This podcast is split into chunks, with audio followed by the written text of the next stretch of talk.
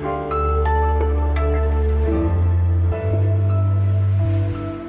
Die Klimakrise macht an keiner Grenze Halt und die Klimakrise ist mittlerweile das größte Sicherheitsproblem für alle Menschen auf dieser Erde. Sagt Bundesaußenministerin Annalena Baerbock von den Grünen. In Berlin haben sich heute deshalb 40 Länder zum Petersberger Klimadialog getroffen. Das ist unser erstes Thema gleich hier im Update von Was jetzt, dem Nachrichtenpodcast von Zeit Online.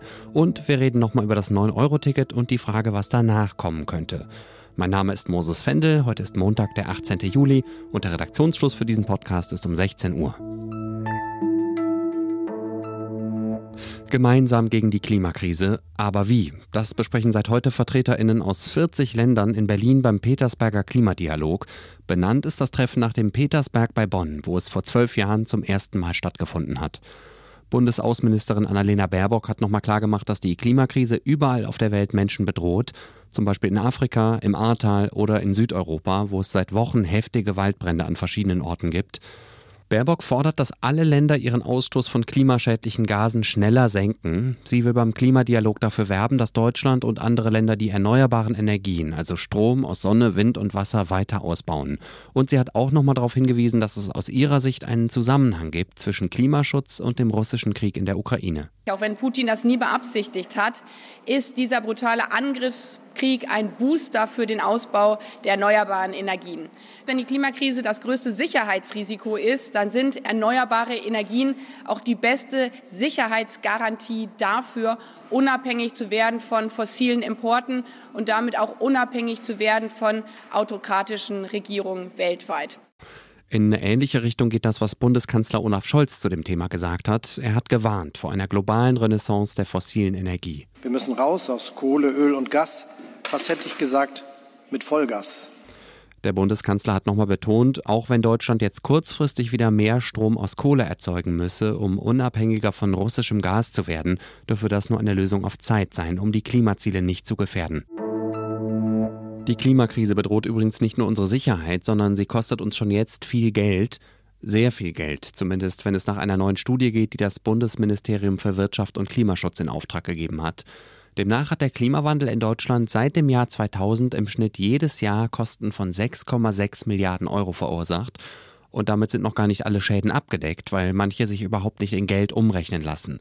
Zum Beispiel der Verlust von Artenvielfalt, der ja auch zumindest teilweise damit zusammenhängt, dass sich die Erde langsam, aber stetig immer weiter aufheizt. Den größten Anteil an den Kosten haben extreme Wetterereignisse wie das Hochwasser vor einem Jahr oder die außergewöhnlich trockenen Sommer 2018 und 2019. Und genau in den beiden Jahren hat die Hitze auch zu einer statistisch messbaren Übersterblichkeit in Deutschland geführt. Laut der Studie, die ich eben schon erwähnt habe, gab es in beiden Jahren zusammen mindestens 7.500 Tote durch die Folgen von Hitze. Ja, und damit wären wir wieder bei den Kosten, die durch kein Geld der Welt aufzuwiegen sind.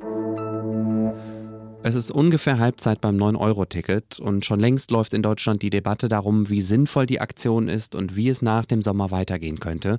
Das Ticket war ja erstmal nur für drei Monate geplant, um uns wegen der hohen Sprit- und Energiepreise zu entlasten.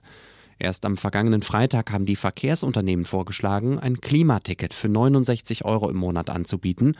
Das Bundesverkehrsministerium hat auf diesen Vorschlag erstmal zurückhaltend reagiert. Heute hat Verkehrsminister Volker Wissing von der FDP aber gesagt, dass er grundsätzlich offen sei für ein Nachfolgeangebot zum 9-Euro-Ticket. Man müsse sich aber genau anschauen, zu welchem Preis man so ein Ticket deutschlandweit anbieten könne, hat Wissing den Zeitungen der Funke Mediengruppe gesagt. Ziel seines Ministeriums sei es, den Zitat Tarifdschungel zu beseitigen und das Nahverkehrsangebot für die Bürgerinnen und Bürger möglichst einfach und attraktiv zu gestalten, sagt Wissing. Mit dem Thema hat sich auch die Umweltschutzorganisation Greenpeace beschäftigt. Die hat mal durchgerechnet, wie viel CO2 sich mit einem Klimaticket einsparen ließe. Das Ergebnis?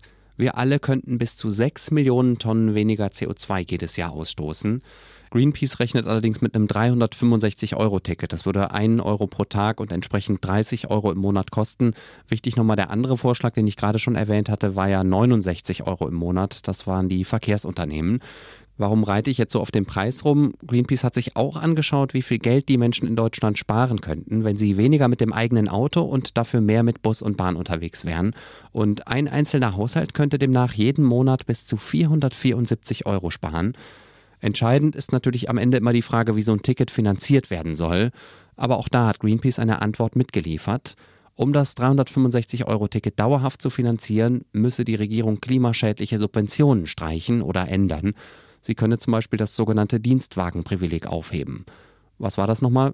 Bisher können Unternehmen die Kosten für Firmenwagen unter bestimmten Umständen steuerlich absetzen. Der zweite Vorschlag von Greenpeace, die Pendlerpauschale zu reformieren.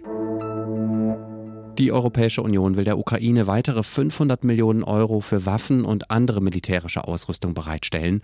Das hat Ratspräsident Charles Michel nach einem Treffen mit den EU-Außenministerinnen in Brüssel angekündigt. Damit würde die EU ihre Militärhilfe für die Ukraine auf insgesamt zweieinhalb Milliarden Euro seit Beginn des Krieges erhöhen.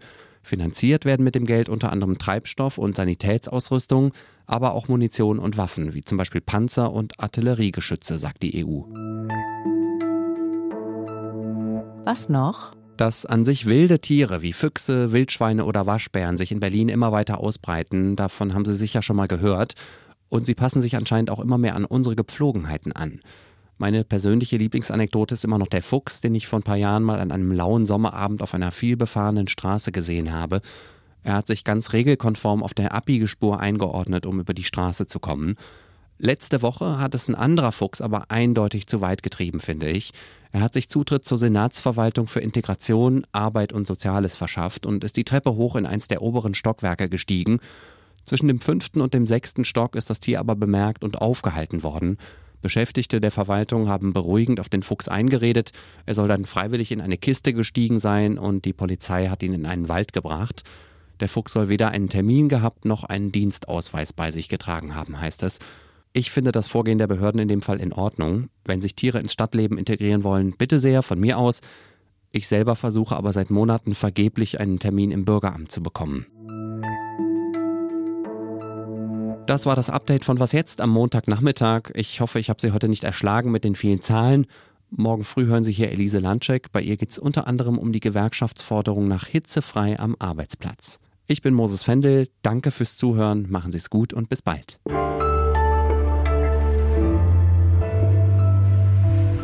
So, jetzt hören wir das mal. Äh, das klingt doch gut.